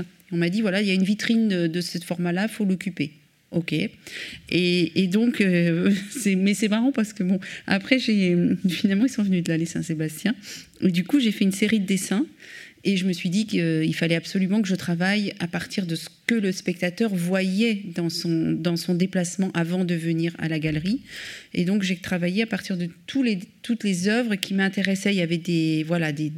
Après c'était pas très didactique, hein, ça pouvait être assez en tension éloignée, mais et il y avait ce Saint-Sébastien. Et j'ai dessiné Saint-Sébastien, ça a été et ça a été le carton de l'invitation. Et après la série a démarré. Donc j'avais fait petit, mais après tout de suite c'était plus grand. Mmh. Donc c'est vraiment euh, bon, ben, la, figure m'intéressait, mais je pense que je n'aurais pas développé euh, si je n'avais pas eu euh, cette finalement c'est comment dire ce hasard du, travail quoi. Mmh. Ça c'est marrant. Hein, dans les images, là tout à l'heure, j'ai vu un travail de lithographie. Oui. Est-ce vous qui avez abordé cette technique-là ou est-ce que vous avez donné à faire par un technicien? Ah non, c'est tout moi. Je, peins tout. Je, ne délègue rien en gravure. D'accord. En gravure, je délègue absolument rien. Toutes les gravures qui sont dans, l'exposition, c'est moi qui les fais. Je suis professeur de gravure à l'école estienne depuis 32 ans. Donc c'est vrai que je connais bien la technique et et surtout, pour moi, c'est jamais une, une, une, gravure de reproduction ou de. Oui, de. Et, du coup, je, je c'est des œuvres de création à chaque fois. Ouais. Moi, j'aime bien. C'est la raison pour laquelle, euh, à la BNF, on avait ce projet d'exposer l'œuvre imprimée de Françoise Petrovitch depuis longtemps, puisque ça fait vraiment partie des artistes qui euh, s'emparent de, de, de l'estampe pour vraiment des créations spécifiques. On n'est pas mm. du tout dans on est vraiment dans l'estampe de création et pour nous, ça, ça nous a semblé être une très belle porte d'entrée dans l'univers de Françoise. Après, c'est vrai que moi, j'imprime pas. Enfin, vous voyez, je n'ai pas d'atelier chez moi où j'imprime les gravures. Je le confie à d'autres qui savent très bien faire et beaucoup mieux que moi je pourrais faire. Mais, mais tout ce qui est dessin, euh, ça c'est moi. matrices. Ça c'est moi. Toutes les matrices, ouais, ça c'est sûr à, l'issue de, l'exposition ici, il y a un petit film euh, dans lequel on voit Françoise dans de nombreux ateliers de lithographie, de, mm. gravure, aussi ateliers des bronzes, ateliers de modelage. Euh, et donc, euh, on voit vraiment. J'aime assez le, fait de la, direct avec les... de la possibilité humaine vous voyez, parce que bah, c'est un peu comme euh, c'est l'inverse de l'art photographique ou d'autres arts qui sont synthétiques, euh, enfin qu'on fait. Euh, par exemple, on m'avait proposé de faire des sculptures très grandes en, les numérisant, c'est-à-dire je fais un petit truc et puis après on le booste. Voilà, donc, ou alors on, multiplie par des machines. Pour l'instant, je suis pas passée. J'ai envie de, rester à ma possibilité. Par exemple, les grands dessins muraux, c'est moi qui les réalise. je peux monter sur les échafaudages, je peux le dessiner. Bon, le jour où je ne pourrai plus le faire physiquement, parce qu'il y aura un moment où je pourrai plus le faire, euh, je verrai comment je vais faire. Mais j'aime assez cette résistance. Je trouve qu'actuellement, on est tellement dans un monde euh, démultiplié, euh, fragmenté, où tous les possibles sont possibles avec les machines, quoi, enfin avec le numérique. Enfin, je ne vais pas vous inventer. Enfin, c'est sûr, quoi. On est complètement paumé, quoi. Et, finalement, on est déshumanisé. Et, je trouve que, pour moi, il y, a cette question de d'être dans le c'est une résistance aussi. C'est presque une résistance politique de se dire que voilà, on, fait les choses. Bonsoir. Merci. Moi, juste, ben, le lien vient d'être fait par rapport à l'enseignement. Et moi, je me demandais toujours comment, dans ce foisonnement, euh, il y avait encore de la place pour l'enseignement. Et euh, dans cet enseignement, euh, par rapport à ton travail, cet espace de liberté, parce qu'on voit bien les libertés d'échelle, et, donc le, le, dialogue ou pas, et quelle quelle place avaient aussi les étudiants par rapport à ce... Parce qu'ils doivent aussi te questionner. Euh, bah, pas, pas, euh, beaucoup, pas beaucoup. Les étudiants sont pas. Ils n'osent pas. Euh, non, bah, c'est-à-dire que c'est assez scindé. C'est-à-dire que l'enseignement, je, ne dis pas forcément, ils savent pas forcément ce que je fais ou ils ne sont pas si curieux que ça finalement les élèves. Hein. Et ça peut être confortable. Et, et, et, mais regardez d'ailleurs dans la salle, il n'y a pas beaucoup de jeunes étudiants. Non, mais pour dire. Non, mais c'est dingue, quoi. Et, donc, ils sont tous venus au vernissage. Oui, mais bon, euh, quand on demande, c'est un effort de venir. Euh, moi, je trouve ça bien de venir écouter. Euh, voilà, on a un moment ensemble et et, et Non, mais ça se passe très bien, mais parce que d'abord j'enseigne à mi-temps et voilà, et, dans des ateliers et du coup, et l'école Estienne qui est quand même une superbe école qui est dédiée aux arts imprimés, aux arts graphiques, aux livres et voilà, les gens sont assez formidables dans hmm. l'école. Mais peut-être que toi, si eux ne te posent pas des questions, toi, tu te nourris aussi de ces... Parce qu'il y a quelque part dans, ton travail sur C'est les gens, c'est les gens, c'est les personnes. De toute façon, c'est toujours le contact avec les mmh, personnes. Mmh. Regarder les gens se déplacer, les gens mmh. vivre, euh, ça c'est chouette. Euh, bonsoir. Oui. Voilà, bonsoir. En fait, moi j'ai deux questions. Euh, par rapport en fait à vos productions qui représentent des figures adolescentes. Donc je voulais savoir en fait euh, bah, qu'est-ce qui vous inspirait euh, justement ces, portraits, ces attitudes, ces masques, ces jeux, ces espèces d'histoires. Enfin, en tout cas, moi, je les ai perçus comme ça. Et je voulais savoir, donc c'était ma deuxième question, est-ce que vous avez déjà rencontré des publics d'adolescents et, et, du coup, quels sont les retours donc des adolescents sur ces, sur ces figures, justement? Merci. Bah, merci. Alors, adolescent, ben, moi j'ai eu deux enfants euh, qui sont déjà plus adolescents, mais qui, ont, qui continuent à être un peu mes modèles ou leurs amis et tout ça. Donc j'ai toujours un peu grandi avec eux. Hein. J'ai un truc comme ça. Et euh, je suis assez entourée de jeunes gens. C'est sûr que voilà. Et puis euh, les retours sont plutôt assez directs et assez. Je sais qu'ils sont assez bons. Par exemple, le spectacle adolescent de danse, ben, on l'avait joué à Malakoff et la directrice du, du théâtre nous avait dit mais c'est la première fois où on a tant de public jeune, euh, ils étaient debout, ils applaudissaient, à Roubaix c'était pareil. Il y a quelque chose d'assez... Euh, oui, les gens se... en tout cas, il n'y a pas euh, je, ne vois pas d'hostilité. Enfin, je ne sais pas si c'est la question. Je ne sais pas si je réponds bien, je ne sais pas trop. je ne sais pas si. Mais en tout cas, il y a une justesse dans les, dans les attitudes d'adolescents. C'est observé, quoi. C'est observé. Beaucoup de gens la, notent. Euh, mm. Euh, les jeunes. C'est des moments arrêtés, c'est des moments très précis arrêtés, et en même temps, euh, il y a une grande précision dans un geste, et en même temps, tout le reste ne va pas être précis. Hmm. C'est un peu toujours comme, euh, bah, comme Michel disait tout à l'heure, quelque chose de grave et en même temps, mais c'est en même temps de drôle. Ben, en même temps, il y a une précision une du réalisme, mais en même temps, il n'y a pas du tout de réalisme, puisqu'on ne sait pas où on est, quand on est. Il n'y a pas jamais de décor. et ça, depuis le début, hein, on voit les premières gravures, des gravures de 88, et je vois qu'il n'y avait pas de décor et il n'y en a jamais eu. J'ai jamais travaillé comme ça et, j'ai l'impression que ça, ça, ça, ça permet d'être hors temps quoi, aussi.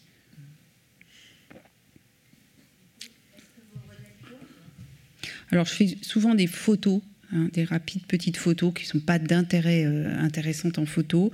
Après, quand je dessine, j'ai plus la photo, mais j'ai vu des choses, je les ai quand même. Euh, ouais. Mm. Bonsoir. Moi, j'ai une question. Alors, je voulais vous remercier parce que je trouve que c'est une expo qui, était, euh, qui faisait appel à des choses très charnelles. Très, je trouve ça très violent, en fait, mais très fort. Et je voulais savoir, euh, au niveau des formes, est-ce que vous partez euh, de la synthèse de croquis que vous faites sur le motif d'observation ou alors finalement, est-ce que vous avez genre une sorte de photographie dans la tête, que vous synthétisez le truc? C'est ça ma question. Comment on un arrive peu les deux. C'est un peu les deux. En réalité, il y a du mélange. Par exemple, dans la, il y a une série euh, dans l'exposition qui s'appelle euh, euh, Des mains qui serrent des gants. Mais ça, c'est vraiment quelque chose que j'avais vu dans le métro. J'ai vu quelqu'un en face de moi qui serrait des gants dans sa main. Et du coup, il y avait les mains physiquement, voilà, ses mains. Et puis, il y avait ce, ce, gant qui était un peu flasque. Ça faisait des doubles mains, quoi, des doubles gants, des, des trucs bizarres. Et donc là, j'ai fait un petit croquis tout de suite. j'ai dû faire un petit croquis comme ça, très crayonné sur un carnet, et c'est devenu. Euh, mais j'aurais pu aussi faire une photo, quoi. Ça, ça, se mélange. Il y a les deux. Il y a le plaisir du dessin observé, parce que l'observation, euh, ça reste quand même euh, un des grands, je trouve, d'un des grands plaisirs du dessin, c'est-à-dire voir et, et dessiner. C'est voilà la relation entre je vois, je restitue. Et puis, euh, par exemple, dans Radio Petrovitch, il n'y a rien qui est, euh, qui est photographié, puisque mm. c'est j'entends, je dessine. Mm. Donc il y, a plusieurs façons de dessiner. Et, mais j'ai aussi des photos. Je mélange tout. Puis il y a ce répertoire de motifs qui sont tes carnets de dessin. Oui, ah bah oui, il y a les carnets de dessin aussi qu'on montre euh, évidemment. Ah oui, vous voyez, il y a des carnets de dessin. voilà, Et on voit la différence dans les carnets, hmm. parce qu'il y en a qui sont plus observés, d'autres sont plus rapides. Et on voit ces, motifs qui reviennent dans, sous toute forme, dans toutes les techniques qui hmm. sont repris comme un peu des variations musicales. C'est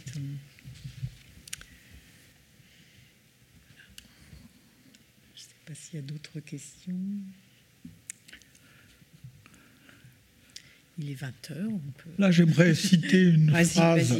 Je, voudrais pas Michel, il va finir. Je voudrais pas que ça donne l'impression d'être une conclusion. J'ai relevé une phrase qui me, qui me plaisait beaucoup de toi. C'est assez délicieux de décaler les choses, d'aider le réel à s'alléger aider le réel à s'alléger, ça me plaît beaucoup. Bah ouais, on en a besoin. Hein on en a besoin. Moi, je trouve ça chouette de pouvoir le faire. Ben, merci. Bah, merci. Merci beaucoup, Françoise.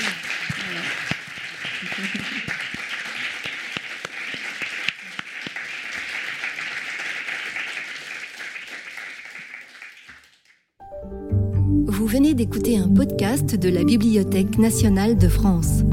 Retrouvez les conférences, rencontres et créations de la BNF sur toutes les plateformes de podcast ainsi que sur le site bnf.fr.